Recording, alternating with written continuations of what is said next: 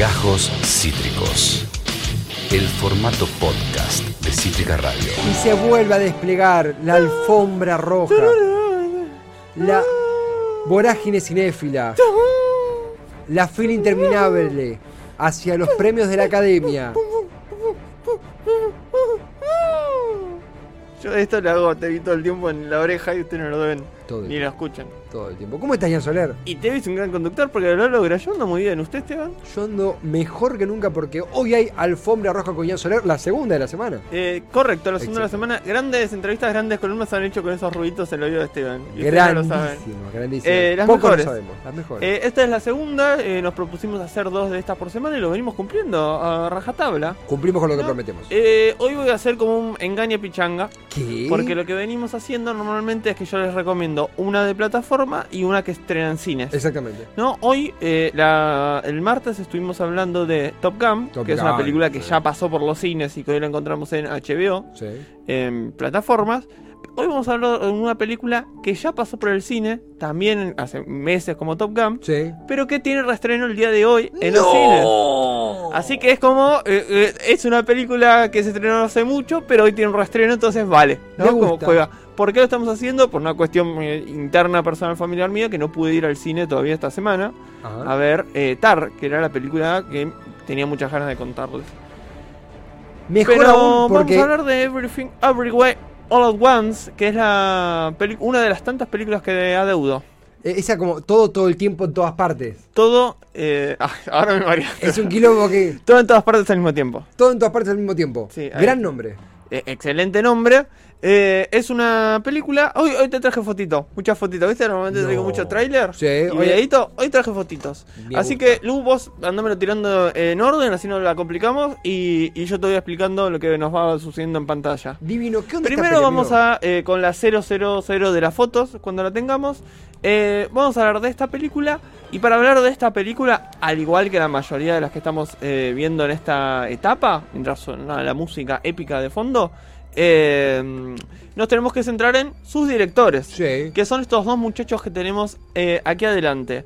Estos son los responsables de que esta película se lleve a cabo. ¿Quiénes son ellos? Son Daniel Scheiner, que es el más pelado que tenemos y más alto Sí. eh, detrás. Y por el otro lado tenemos a Daniel Juan, el, eh, El de Suter Rosa. el de Suter Rosa.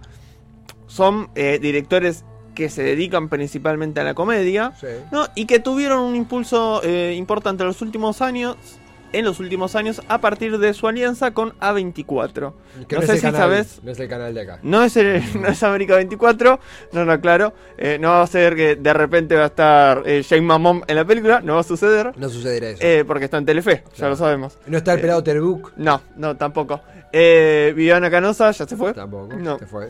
Eh, volviendo al tema, A24 es una eh, es un, un hito cinematográfico que ocurrió en la década pasada, que fue una alianza entre tres directores independientes que ya tenían un determinado nombre eh, en la industria y dijeron, bueno, vamos, ahora que tenemos cierto nombre, cierto prestigio y cierto dinero, vamos a juntarnos y fu- fundar una productora y distribuidora de cine para abrirle las puertas a los directores novatos para que tengan sus primeras experiencias o aceptar proyectos que sabemos que en las productoras tradicionales no tendrían lugar Mira. y abrirle las puertas a los que no eh, a los directores que igual que nosotros están luchando por hacer sus películas Me agrada, me gusta ¿no? esa premisa. Eh, agarrando sus propias experiencias. Ellos que tantas veces tocaron puertas y nunca se las abrieron o se las abrieron después de haber ido miles de veces y haberle quemado la cabeza a algún productor, algún gerente Exactamente. eh, de, de las tradicionales Mayer de Hollywood, ¿no? Exactamente. Entonces de ahí surge A24.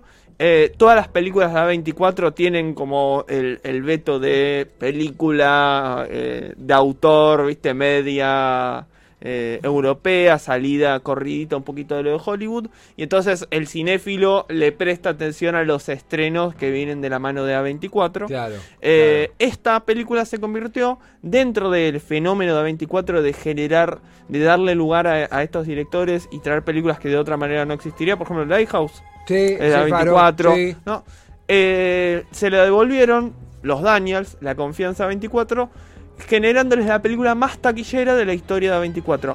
Superó ampliamente eh, cualquier eh, taquilla de cualquiera de los restos de los integrantes. También, hay que decirlo, fue una de las películas más caras de A24. Eh, es donde más guita puso ahí la productora, pero también le- les respondió. Todo en todas partes al mismo tiempo, gracias a todos sujetos. Tenemos a los Daniels por acá, ellos se dedican principalmente al humor. Sacaron una película hace unos años eh, protagonizada por Daniel Radcliffe, eh, Radcliffe sería El de Harry eh, Potter. Harry Potter, Sí. ¿no? Todos lo conocemos. Donde, no sé si, le- si la ubicás, es Harry Potter, es un zombie, un muerto vivo, Ah, que se impulsa a base de gases, entonces está toda la película con un humor medio escatológico. Tiene un humor raro, particular. Y que es raro también, viste, que le hayan abierto las películas, las puertas en Hollywood, por eso, bueno, están de la mano de 24. Tenemos otros responsables eh, que hacen que esta película hayan tenido mucha más visibilidad que quizás otras películas de 24 y haya llegado a lugares como los Oscars, Claro. ¿no? Que es lo que venimos a hablar hoy, las películas nominadas a mejor película en los Oscars. Exactamente. Sería bueno que lo hayamos dicho al principio, capaz que sí, capaz que no. La gente ya sabe, Eh, ya te la, la gente me conoce. La gente te Ian. Soler, escúchame. Palabras Eh, para eso tenemos que hablar de los productores de esta película. ¿Quiénes son los productores? Sí. Los productores son los rusos, los hermanos rusos. Los ¿no? hermanos rusos. Y entonces tenemos a los Daniels y los rusos. Pero estos son hermanos. Estos, en la estos le- ellos hacen llamar los Daniels porque son los dos Daniel. Claro. Eh, como tenemos en España los eh, Javier. Sí, sí, sí. Bueno, acá tenemos a los Daniel. Y por el otro lado tenemos a los hermanos, hermanos rusos. rusos. Los hermanos rusos son directores de cine que ahora se lanzaron a la producción y que dentro de sus primeras experiencias de la producción, de apoyo de diferentes proyectos, se meten con eh, todo en todas partes al mismo tiempo. Hermoso. ¿No? ¿Quiénes son los hermanos rusos? Los hermanos rusos son los directores de dos de las películas más taquilleras de la historia. Eh, Avenger Endgame y Avenger Infinity War. O sea, ahí ya tenemos el, el- Si estos pibes son más alternativos, los Daniels, estos son más profesionales. Tienen la- Este es el cancha. anclaje en la industria que Claro. le, le abre las puertas a mayor presupuesto y le abre las puertas a eh, tener un lugar en las listas de la academia, que la academia le haya puesto el ojo encima y que esté nominado el día de hoy a, eh, a mejor, Mejor película. De la misma manera, los eh, eh, hermanos rusos se vinieron, por ejemplo, con Sarah Finn, que es la histórica eh, castinera, ¿no? La que se ocupa de los castings de eh, todo Marvel, ¿no? Y de gran parte de Disney y también una parte de Star Wars. Claro. Entonces, estamos hablando de productores pesados, de eh, casting, eh, persona de casting pesada, y estamos hablando de directores eh, más novatos que no están tan estructurados en, esta, en esta idea tradicional de Hollywood, lo cual nos da una película rara para lo que veníamos eh, acostumbrados. Total. Sigamos con las fotitos, Lu, revoleanos la, la que dice 01.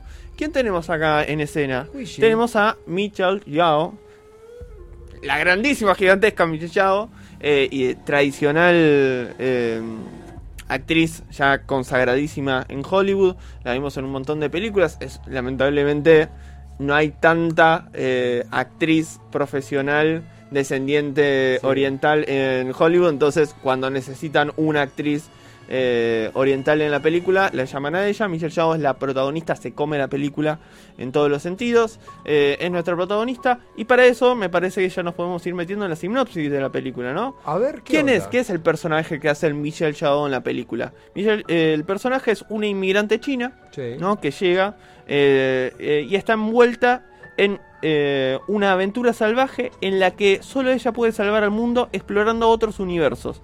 Defa- desafortunadamente esto la lleva a una aventura aún mayor cuando se encuentra perdida en un mundo infinito de multiversos.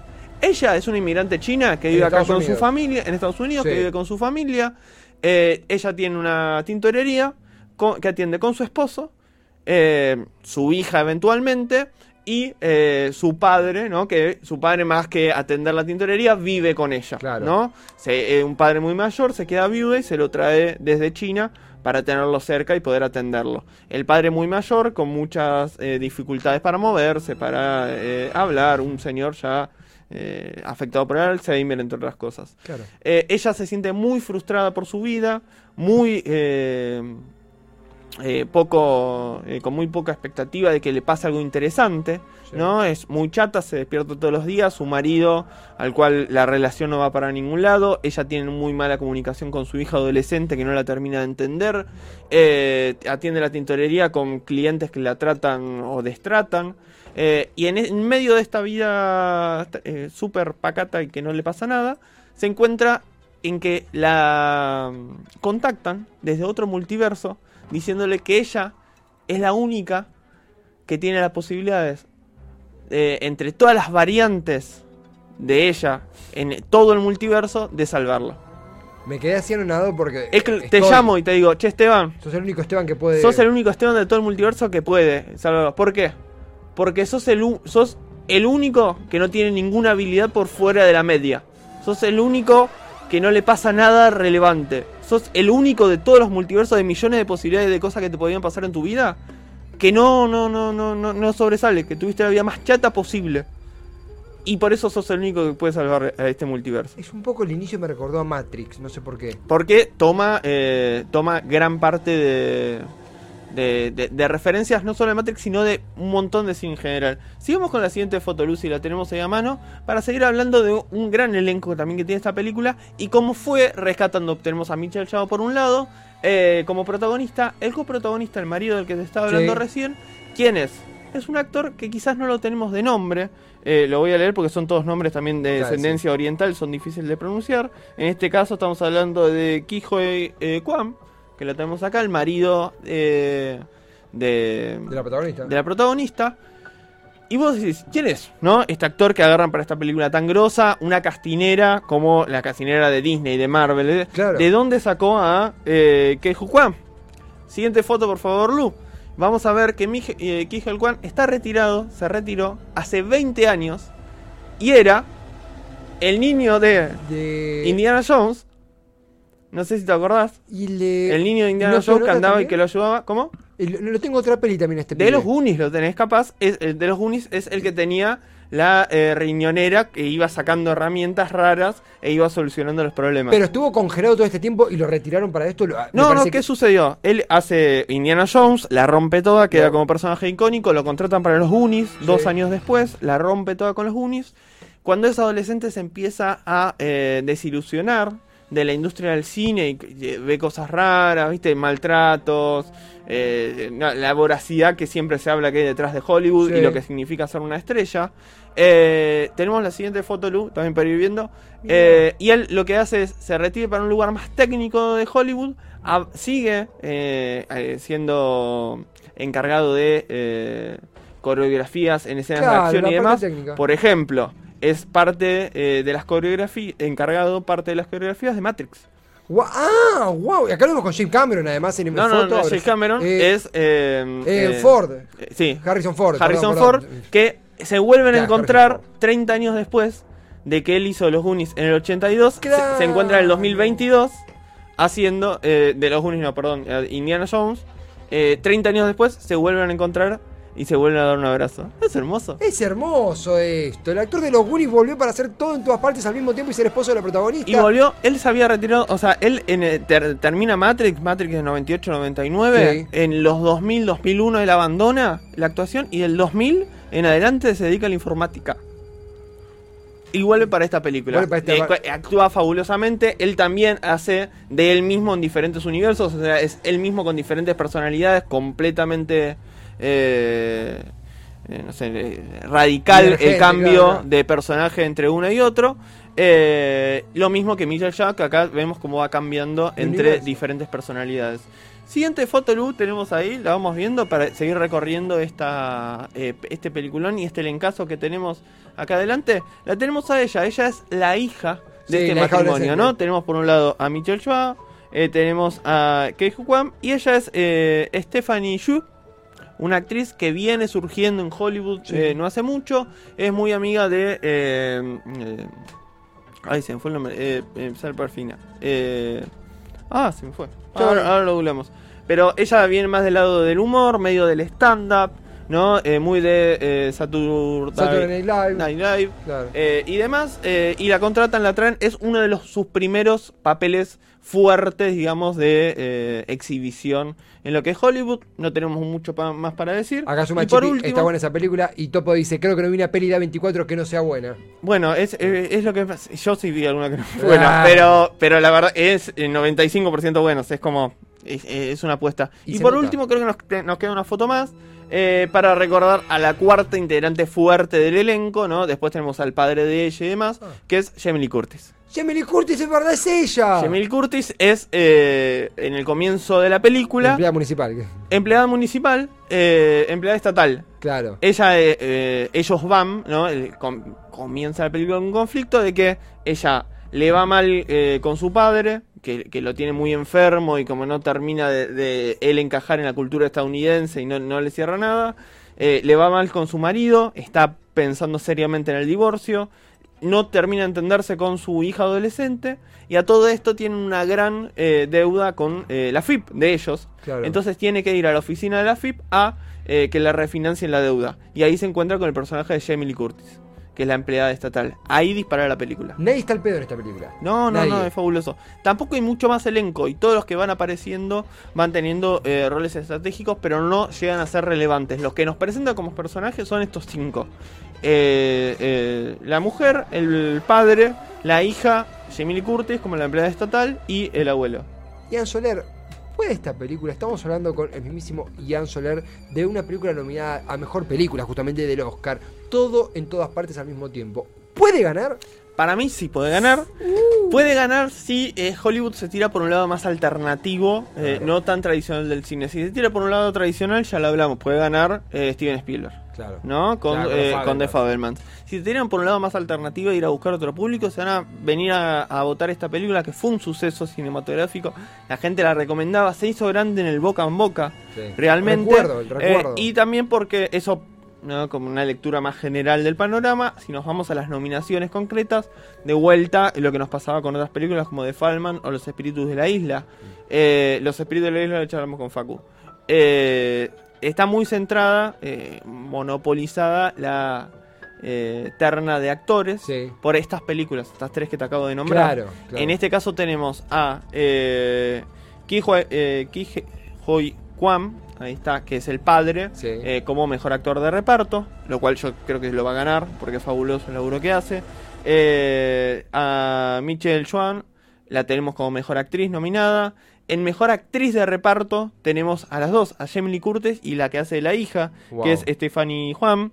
Así que tenemos a cuatro eh, de los cinco actores eh, que más visibilidad tienen, personajes con nombre y apellido en la película, nominados eh, en Sí. grandes categorías. Claro. Aparte de estar nominados los Daniels como mejores directores.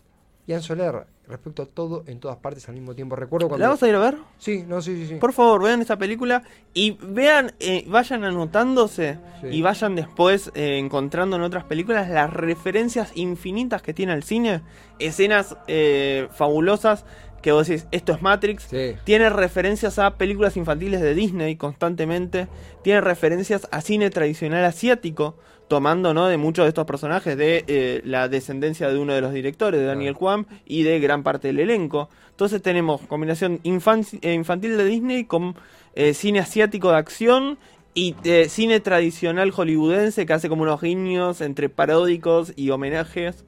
Eh, es una mezcla fabulosa. O sea, es todo en todas partes al mismo tiempo. es todo en todas partes al mismo tiempo. Ian Soler, gracias por haberme ilustrado sobre esta película. Te he escuchado hablar lateralmente de ella por primera vez hoy, centralmente en el programa. Nos reencontraremos desplegando la alfombra roja en la próxima semana. si Sí, eh, la próxima. No nos queda mucho, nos quedan tres películas. O sea, nos quedan una semana y media. Nos quedan tres películas, exacto. Me agrada. Ian Soler, gracias por compartir tu conocimiento y por seguir reactivando la industria cinéfila nacional. No, eh, de nada, no creo haber hecho tanto, para eso está Franco Felice, pero intento cubrirlo en lo que puedo. ¿Acaso este mensaje de Axel Kuchevaski te hace creer lo contrario? Vamos a ir un corte musical. Ian Soler con la alfombra roja. La columna de nuestro querido Ian Soler que cubre las mejores pelis, candidatas a mejores pelis, de los Oscar, nada más y nada menos. Esto fue Gajos Cítricos. Encontrá los contenidos de Cítrica Radio en formato podcast en Spotify, YouTube o en nuestra página web.